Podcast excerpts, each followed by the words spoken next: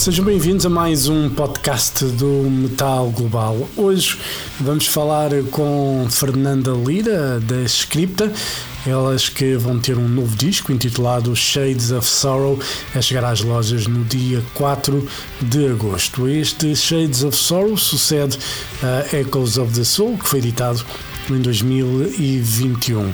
A escrita vão estar em Portugal amanhã, sábado, dia 22 de julho. É natural que se calhar já não ouçam isto a tempo, mas elas vão estar no Cine Incrível em Almada para um concerto a não perder. Para falar então desta novidade Shades of Sorrow, ela estava na praia, em Espanha. Fernanda Lira, ela é baixista vocalista da Scripta, vai contar então um pouco mais sobre este trabalho e também mais algumas histórias. Sem mais demoras, a conversa com Fernanda Lira da Scripta. Metal Global. Alô? Oi, Alô, Fernanda. Tudo bem? tudo bem? Tá conseguindo me ouvir bem? Estou a conseguir ouvir bem, sim. Tá. É porque eu tô. Uma, uma chatice. É porque hoje o show é. É uma chatinha. É que o show hoje é na beira da praia. Eu falei, ah, vou fazer essa entrevista de lá. Até porque não tem Wi-Fi lá no, no lugar, aí vim pra cá. E, e está muito bem. Olha, podemos começar a falar da Scripta, obviamente. Ah, como é que está a correr esta digressão? Por enquanto tá bem tranquila. É, Essa é a segunda parte dessa turnê europeia. A gente fez a primeira parte ali em junho, essa é a segunda parte. É, eu tô super feliz porque vai ser é a primeira vez que a gente tá tocando na Espanha. É, vai ser a segunda vez que a gente vai estar tocando em Portugal. Então são países novos para cripta ainda, né? Então isso sempre me dá um uma ah, um ar novo, sabe? Um ar de, de aventura assim para turnê. E tá sendo bem legal, a gente já tá tocando, tá sendo diferente, porque a gente já tá tocando dois dos singles novos do disco, novo, né? Então isso é bacana, também tá vendo pela primeira vez aqui nessa turnê agora a reação das pessoas com essas músicas novas, então tá bem tranquilo. Bem tranquilo. Tem umas viagens longas aqui e ali, mas de uma maneira geral tá bem tranquilo. E já, já tens uma faca para o atum ou ainda continua a ser com a tesoura? Nossa senhora, você viu? Não era atum, era um patê vegano, pois eu sou vegana, mas parecia. O pessoal achou que era comida de gato, que parece, né, o potinho de comida de gato. Mas é, é, é isso que acontece, né? As viagens longas, a gente compra as coisas. Eu tinha comprado pão, falei, não, hoje eu vou equipada para essa viagem longa. Era tipo 10 horas na estrada, eu. Fui no mercado, comprei pão. Pensei, puta, não tem faca. Aí na, na mão tava difícil, eu não ia conseguir passar meu dedo lá na, na meleca. Aí eu falei, não, vai a tesoura mesmo. Funcionou. O que importa é que funcionou. Isso é que é importante, que tenha funcionado. Eu tive, a- eu, tive, eu tive a ver um bocado o teu Facebook ah, e sei que tiveste a ver a Beyoncé pela primeira vez também este ano e ficaste muito emocionada. Como é que foi essa experiência de ver a Beyoncé ao vivo? Foi maravilhosa, né? E você viu que, tipo assim, eu postei, porque quem me segue há bastante tempo sabe que eu gosto da Beyoncé. Eu tenho a Beyoncé tatuada faz anos, assim, tipo, muito antes de eu estar na cripta e tudo. Então quem me segue sabe que eu gosto de Amy Winehouse. Então eu postei aquilo lá e achei que ia ser tranquilo. Nossa, virou um bafafá no metal. Foi meme de um lado, meme do outro. O, pessoal dando risada, os outros puto da vida, bravo comigo. Eu falei, nossa, gente, movimentou a cena a Beyoncé, olha só. Além de ser a rainha do pop, quase virou rainha do metal também, porque o que movimentou na cena foi demais. Mas pra mim foi maravilhoso, assim, é, sempre foi um sonho meu assistir a Beyoncé, porque, de novo, ela é uma das artistas que eu mais gosto, assim, no geral, porque ah, tecnicamente falando, ela é absurda, né? Só quem nunca viu essa mulher, o vídeo dessa mulher cantando pode falar que ela é, ah, é um lixo, Beyoncé é um lixo, né, meu? Assiste um vídeo dela cantando umas músicas ao vivo aí que você vai ver. Então, tecnicamente, ela me inspira muito, né? Aprendi muita coisa vendo os vídeos dela e, e gosto dela pelo empoderamento, sabe? Que ela passa para as pessoas. É uma mulher que em uma noite empodera mais, mais gente do que a gente vai empoderar e inspirar numa vida inteira, sabe? Eu acho que a gente deve um pouco de respeito por isso também. E, além de tudo, ela é uma performer incrível, né? Então eu sempre quis ir num show dela. E aí foi, foi maravilhoso. Né? Eu fui em dois, porque eu sabia que o primeiro só ia chorar e gritar. E no segundo eu realmente assisti o show. E foi realmente maravilhoso, assim. Eu saí de lá muito inspirada. É isso que as pessoas é, às vezes têm uma dificuldade de entender, né? Quanto é você pode pegar inspiração de coisa boa, né? Assistindo shows de outros estilos, né? Não é que eu saí de lá inspirada para meter um pop no meio da crítica, nada disso. Eu saí inspirada, assim, o tipo da performance dela. Uma das coisas que mais me inspirou, o jeito que ela interage com os fãs. É, que é uma coisa que eu gosto muito, ela faz questão de falar com os fãs, falando, tô te vendo, obrigada você, viu? Sabe assim, isso é uma coisa que eu valorizo muito e me inspirou ver isso de uma artista que é gigante, né, uma das mais gigantes do mundo, ela fazendo esse tipo de coisa também. É... Aí ah, o jeito que ela pensa o show, a, a, arte do show, né, a parte artística é muito interessante. Então foi uma experiência completa assim, para mim. Eu acho que todos deviam ver um concerto da Beyoncé pelo menos uma vez. Pelo menos ver um show dela uma vez para, para perceber. Nós não temos que gostar obrigatoriamente, mas pelo menos ver e perceber claro e perceber o que é que o que é que envolve um show da Beyoncé. É, sim, eu também acho, é, porque é realmente incrível, né? De várias maneiras. Ela não é gigante assim à toa. E outra coisa que eu acho é isso que você falou: ninguém tem obrigação de gostar de nada, né? Ninguém tem obrigação de gostar de Beyoncé. O metaleiro lá que ficou bravo não tem obrigação nenhuma de gostar de Beyoncé. Eu não posto para que as pessoas gostem de Beyoncé. Mas eu acho que é importante a gente tentar pensar que, da mesma maneira que o Iron Maiden mexe com a gente de um jeito, a Beyoncé ela tem importância dela para outras pessoas, assim como a Taylor Swift, assim como sei lá o Kendrick, é, o Kendrick, sabe, tipo várias pessoas. Né? Essas pessoas não enchem estádios à toa, né? Elas se conectam com as pessoas de alguma maneira. Então eu acho que qualquer forma de conexão bonita assim é válida. Eu, não, eu nunca não consigo ver esse lugar de julgamento. Já estive nesse lugar né, no passado, assim, eu era metaleira, assim, né, e eu já tive nesse lugar, eu entendo um pouco, já tive dessa coisa de, não, não pode ouvir nada, você quer fora do metal, hoje já não. Eu acho que contribui muito para mim como artista ver é, espetáculos desse porte, assim, sabe? Sim, também eu, eu, acho que é, eu acho que é importante, pelo menos. Eu vi, eu vi um concerto da, da Lady Gaga há, há alguns anos e aquilo foi uma coisa, foi um abrolhos, basicamente, a nível de espetáculo e tudo o que envolve o, concerto da Lady Gaga. E, e, eu acho que as bandas de metal, de alguma forma, até podiam aprender com esse tipo de concertos, que é para perceber o que é que o show que está, que está envolvido e a forma como tudo corre. Eu, eu fiquei, fiquei fã quando fui ver o concerto e. Isso e foi, foi ótimo, foi um grande concerto à volta a dar. É, exatamente isso. Nem, é, as pessoas é, é, interessante a gente tentar pensar que nem não é somente a música, né? Não é somente a música que leva as pessoas para esses shows, é, é, é, um espetáculo, né? Um espetáculo. Esses shows dessas, dessas artistas pop são um verdadeiro espetáculo. Assim, é muito bem pensado, uns shows e outra um show de três horas, meu irmão. Sabe? Tipo, as mulheres ficam duas horas e meia, três horas no palco, assim, e dançando e berrando, e voa daqui, voa pra lá.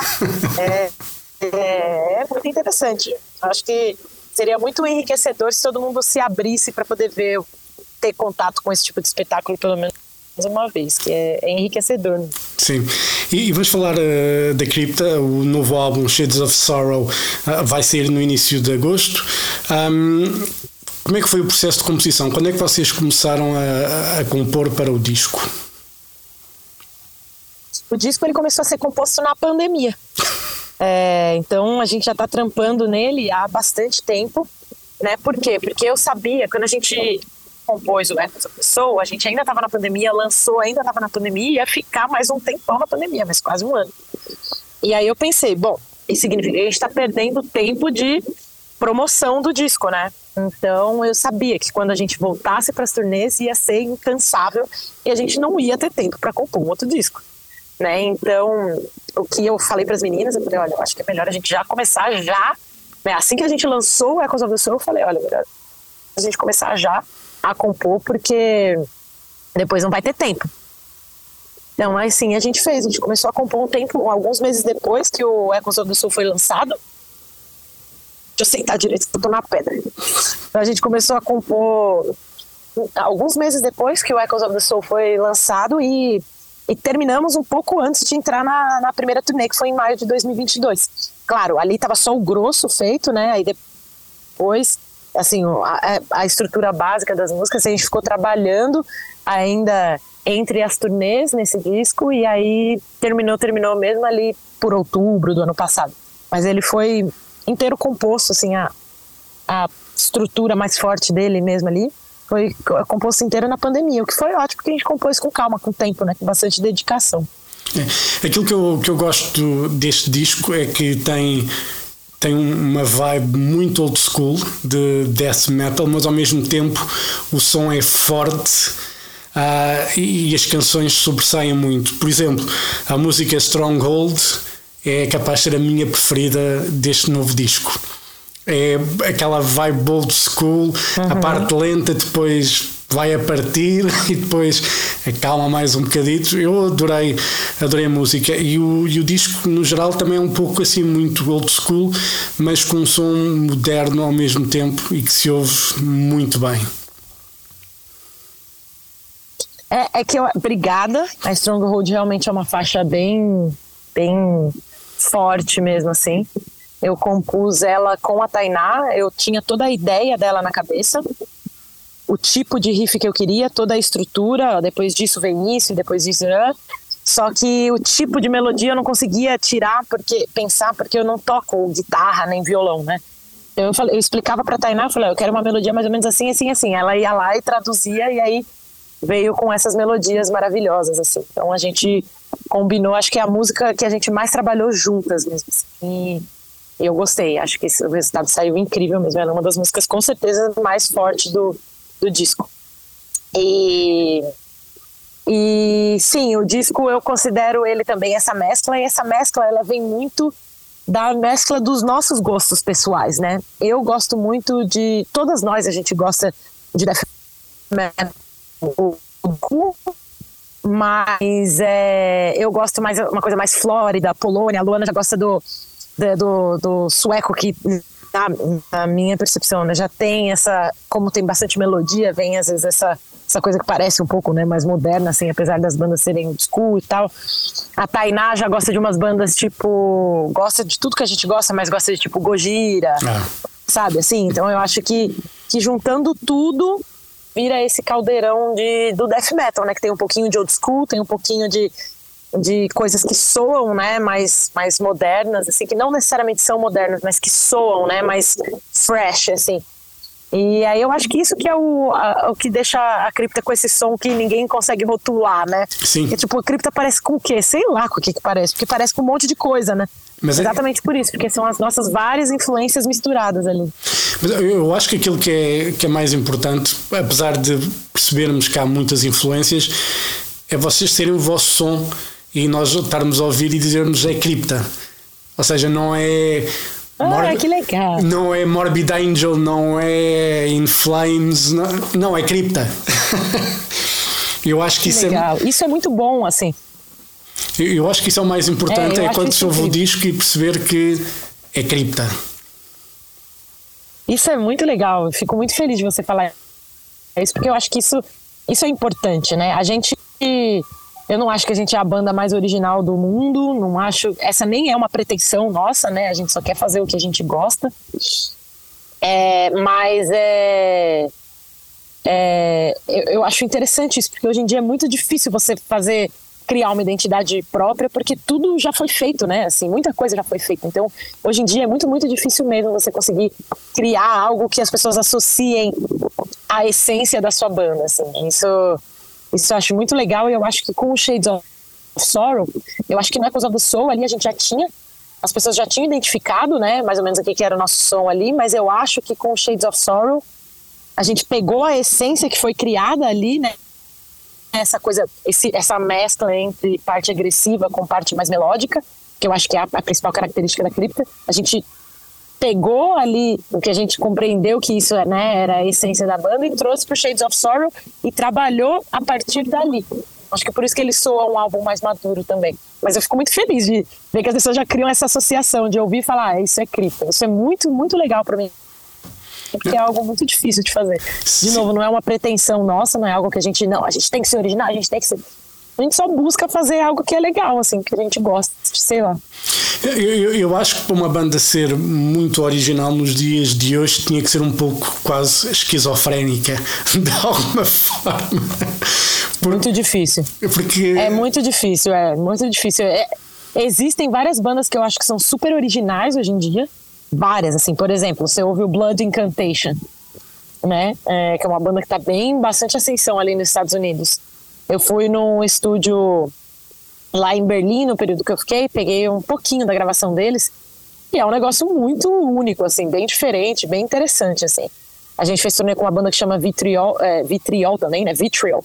Também é algo super diferente, super original, assim. Então é ainda tem muita banda que, que consegue fazer uma coisa original e eu acho incrível eu fico feliz, assim, das pessoas acharem que a gente também é original. Fico bem, bem feliz.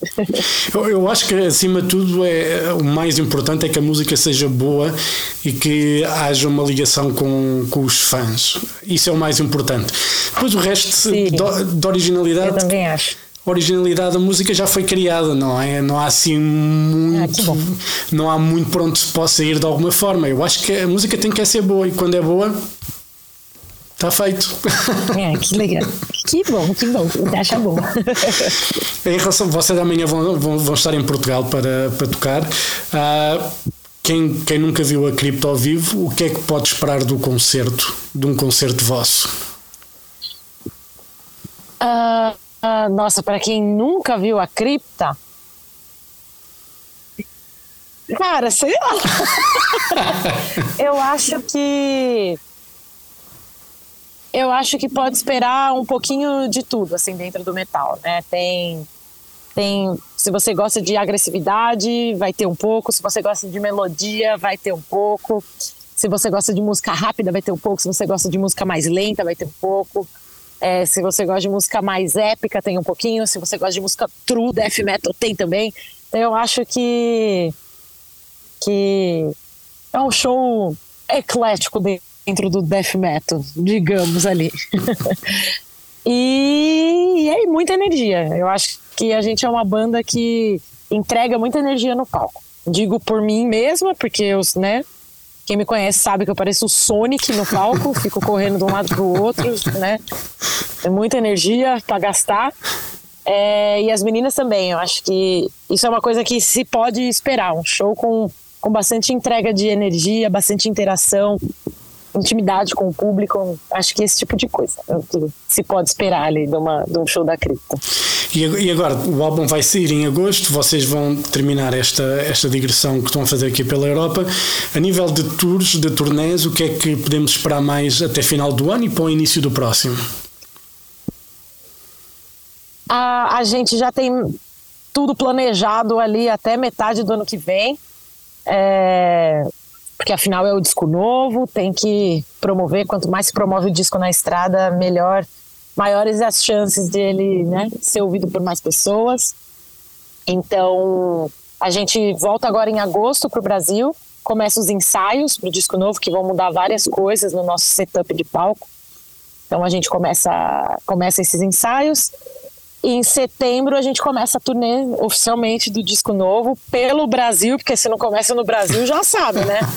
O povo mata a gente. A gente tem a nossa maior base, claro, é brasileira, de fã, né? Então a gente começa por lá, fica durante todo o ano é, pela América Latina mesmo, já temos bastante coisa marcada ali pelo Brasil, vamos confirmar alguns outros países da América Latina. É, da América do Sul, já temos algumas coisas confirmadas no México, então a gente fica pela América Latina mesmo. E aí começa do ano que vem. A gente tem uma turnê pelos Estados Unidos, que a gente foi confirmada naquele barco lá, no navio, 70 mil tons. Então a gente começa a turnê americana por lá, faz umas datas por lá, volta para casa, fica um pouquinho, começa uma turnê na Europa, vamos voltar na Europa em abril, ali, finalzinho de março, começo de abril. Uma turnê extensa, vamos ficar bastante tempo na estrada. E aí depois faz uma coisa a, a, ali aqui no verão europeu, né? Vamos ver o que que chega de proposta aí. Já temos algumas coisas confirmadas no verão europeu. E aí é isso. tocar, tocar, tocar. A gente já está vendo algumas, analisando algumas propostas para Oceania, algumas propostas para Ásia. E vamos vendo, né? A, turnê, a ideia de lançar um disco novo é sempre tocar para o maior número de pessoas e territórios, principalmente os que a gente não tocou ainda, possíveis, né? Então, por exemplo, nessa turnê agora, eu fiz questão de pedir para o nosso, essa agora que a gente está fazendo, fiz questão de pedir para o nosso agente que incluísse Espanha e Portugal para a gente é, tocar um pouquinho mais aqui. Para do abril do ano que vem, já pedi para incluir Polônia, França, Reino Unido, que são lugares que a gente não foi ainda. Então é isso. Eu sempre tento, quando eu estou falando com o nosso agente para futuras turnês, sempre buscar lugares onde a gente não tenha ido ainda ou que tenha ido pouco. Né? Muito bem. Uh, só para terminar, uh, vocês tiveram ali um susto em Chicago uh, no início do ano. vocês não ganharam para o susto, basicamente. Aquilo foi, deve ter sido um bocado assustador para vocês e para todos. Aquele tornado que destruiu o telhado, vocês ficaram sem carrinha. É, foi... foi como é que foi, como é que foi esse, esse, dia para vocês? Porque eu não consigo imaginar, porque nós aqui em Portugal não temos tornados, não temos furacões, não temos nada. Em Brasil também não. em Brasil, no Brasil também não, por isso que a gente ficou completamente desesperado. É, foi simplesmente a situação mais traumática da minha vida. nunca passei por algo então, e eu já passei por coisa na minha vida, viu? Se tem uma pessoa que viveu, sou eu, mas é algo assim, um desastre natural, eu nunca tinha passado e foi aterrorizante, né? A gente passou na internet para os fãs da maneira mais leve possível para ninguém ficar desesperado, preocupado. Mas a verdade é que foi a coisa mais traumática que eu já passei na minha vida, assim, é, de pensar assim que a gente desceu pro porão. Eu lembro eu abraçando a Luana ali quando começou, quando apagou a luz e começou a tremer tudo ali, o, o prédio, né, da casa de show. Eu lembro de eu abraçar a Luana e pensar, bom, foi uma vida boa até aqui, vivi bem, vou morrer fazendo o que eu amo, que é tocar, e é isso. É, eu pensei, então, que eu ia morrer, a gente pensou que ia morrer porque foi horrível. E tem detalhes, assim, que a gente nunca vai esquecer, né? De, por exemplo, o fã, depois que parou tudo, ouvir os gritos dos fãs embaixo do, dos, dos escombros, sabe? A gente não sabia que tinha caído o teto, mas eu ouvi os, os gritos abaixados, assim? Das pessoas. E aí uns fãs descendo para onde a gente estava nos camarins lá e completamente ensanguentado, desmaiando lá, uma menina com abertura ferida na cabeça, pegou meu celular para ligar para a mãe, meu celular ficou cheio de sangue, sabe essas coisas assim? Isso. Coisas que a gente nunca vai esquecer, né? O trauma de de perder o nosso veículo, que era a nossa casa na tour praticamente, né? E não poder ser recompensado por isso, ter que passar por esse aperto de não saber o que fazer para pagar uma dívida gigantesca num país que não é o nosso.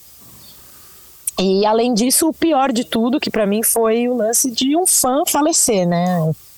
É, quando a gente toca, a última coisa que a gente imagina é que alguém vai morrer claro. no seu show. Então, isso para mim foi o pior de lidar, foi muito, muito difícil. Eu precisei de muita terapia.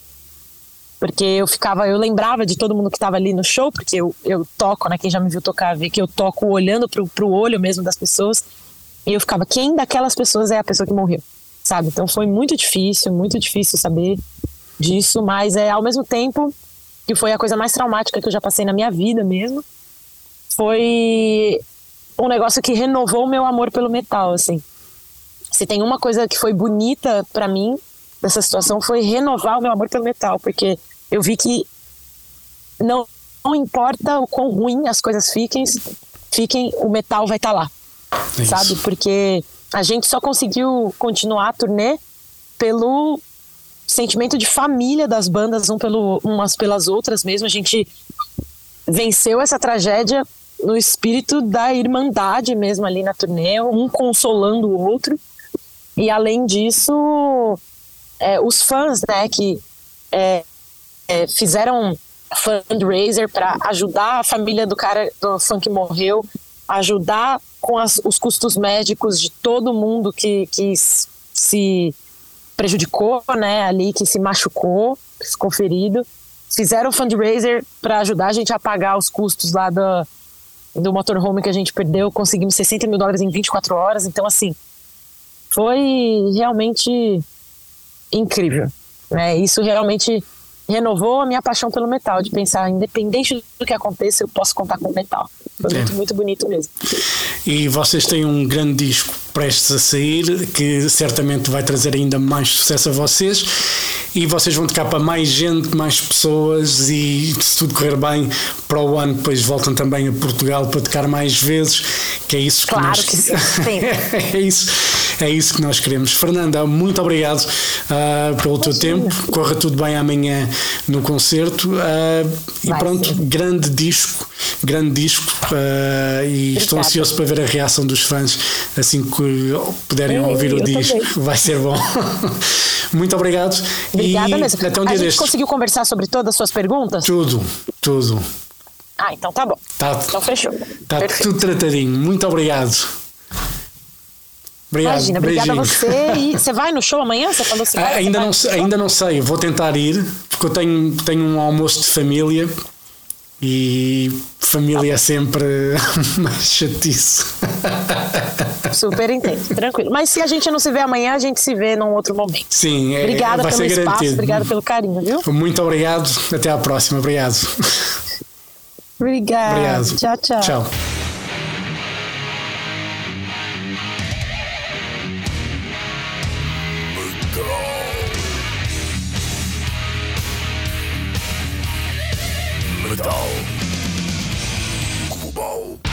Metal Global foi a conversa com Fernanda Lira, baixista vocalista da Scripta, elas que vão editar um novo trabalho, Shades of Sorrow, já no dia 4 de agosto. Entretanto, amanhã, se ouvirem isto a tempo, sábado, dia 22 de julho, elas vão estar no Cine Teatro Incrível em Almada para um concerto a não perder. E assim chegamos ao final deste podcast. Dúvidas ou sugestões? Envie e-mail para jorge.botas.rtp.pt. Podem passar pelo blog metalglobal.blogs.sapo.pt. Podem me seguir no Twitter e Instagram em arroba Mountain King. Podem fazer like na página de Facebook do Metal Global e também seguir o Metal Global eh, Podcast, que é isso que estão a fazer neste momento em Apple Podcasts, Spotify ao Google Podcasts. Tem a versão completa com música, eh, sempre em exclusivo na RTP Play. Eu volto no próximo podcast. Um forte abraço. Children of the night, you will live through the centuries to come, as I have lived. Good night.